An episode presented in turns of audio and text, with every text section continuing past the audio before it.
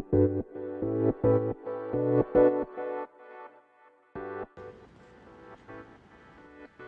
るさと納税返礼品の中野人放送。皆さんこんばんは。オレンジハウスチャンネルのトミーです。えっ、とですね今回のテーマがですね、えー、ルール改正がある10月を待たずに返礼率が下がる場合があるのかっていうことをテーマに話したいと思います。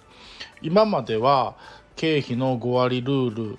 のことをずっと喋ってきて、えー、そこのルールが厳格化されるので10月以降は寄付金額が上がります。まあ、返礼率が下がる場合もありますっていうお話をしてきました。でこのお話っていうのは9月と10月が境目だったわけですね。だから、えー、9月までに寄付をした方がお得ですよ古いルールのまんまで返礼率が受付されているので、えー、お得な場合がありますよっていうお話をしてきましたでも少し考えないといけないのが皆さんよく考えてみてください今までふるさと納税をされたことのある人がまあじゃあ例えば楽天としましょうか楽天で A っていうアイテムをあこの返礼品もらおうかなと思って選んだ時にこの、えー、返礼品の返礼率は何パーセントですって書いてるわけではないじゃないですか。おそらく、えー、寄付されてる一般の方々の大半が、えー、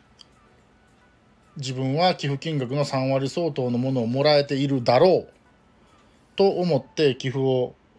してると思うんですけど、えー、何回か前にも喋ったと思うんですが返礼率は3割以下にすればいいので、えー、極端な話2割5分の返礼率の場合もあると思うんですね。でもそれって寄付する側はわからないですよね。そう考えた時に、えー、これからあ発生するであろう自治体とか返礼品事業者中間事業者の中で起こる事務手続きを考えた時にもうあと2ヶ月しかないわけなんですよ。そこでマンパワーを考えた時にちょっとこれ処理しきれやんなとなった場合に可能性としては非常に低い話ではありますけどもう10月以降の返礼率を9月中から適用させる。っていうアイテムが出てくる可能性ってもしかしたらゼロじゃないんかなって。9月と10月を見た時にあこのアイテム何も変わってないなというパターンも考えられるのかなと思うんですね。なのであの確率的には非常に少ないとは思いますけど10月を待たずに返礼率が下がって受付を展開されるアイテムがあるかもしれないっていうことは頭の片隅に置いといてもええんとちゃうんかなと思います。でこの話を聞くとえー、じゃあそれ選んでしもたら損やん。そんな返礼率選びたくないわ。トミーさんそれ見分け方どうすんの？っていうねえ声も聞こえてくるかもしれないんですけどもうそうで考え方としてそうではなくて自分が選ぶアイテムの寄付金額それが1万円なのか1万2000円なのか1万5000円なのかわからないですけどその金額を自分がふるさと納税で納めた時にいただける返礼品の内容それが分量なのか、えー、品質のレベルがどの段階なのか今いろいろ判断基準はあると思うんですけど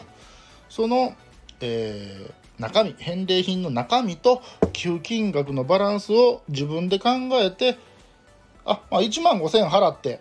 こういうものがいただけるんやったらまあ自分としては返礼率がたとえ3割じゃなくて2割5分でも納得かな2割でも納得かなって思えるのであればそういう考え方もできると思うんですね。なので返礼率返礼率っていうところにはこだわらずに寄付金額と実際の返礼品の、まあ、企画内容量商品詳細をちゃんと読んでですね寄付される方が納得できるものを選べばそれがね結果的に返礼率があー30%じゃなくて27%であったとしてもあの選んだ方は納得できると思うんですね。いやどうしても自分は返礼率が30%のやつばっかりを選びたいんやっていうのであればうんもうあとは、まあ、自分の、えー、目に任せてね、まあ、できるだけ早い寄付をすることで、えー、僕がさっき話したような小さなリスクっていうのは回避できると思うんですけども。うんなのであのこれはねうがった見方なので、えー、っと10月を待たずにね返礼率が下がるっていう可能性は、えー、めちゃめちゃ低いんですけどでも今回のねあのルール改正を無視してこの今回のルール改正がなかったとしてもすでに返礼率が3割じゃないものっていうのはあるんだっていうことも、えー、理解しておくとうん、いいのかなと思います。実際ありますからね。あのー、このアイテムは返礼率、えー、25%しか事業者に支払われてないですよみたいなアイテムはこれは実際ありますので、はい、全て全てが3割というわけではありませんのでそこはご理解いただいた上で、えー、返礼率にこだわらず寄付金額と返礼品の中身のバランスを考えて選びましょう。それがまあ一番こうむしゃくしゃしないというかね心に負担をかけない選び方かなと思ったりしました。はいというところで本日も皆さん聞いていただいてありがとうございました。いつも聞いていただいて非常に嬉しいです。あのこのねあの中野糸放送の考え方をいろんな人に知ってほしいので、えー、友達に勧めてくれたりですね SNS で拡散してくれたりですねそういうことをしていただけると非常に嬉しいです。というところで本日も以上でした。次回も聞いてね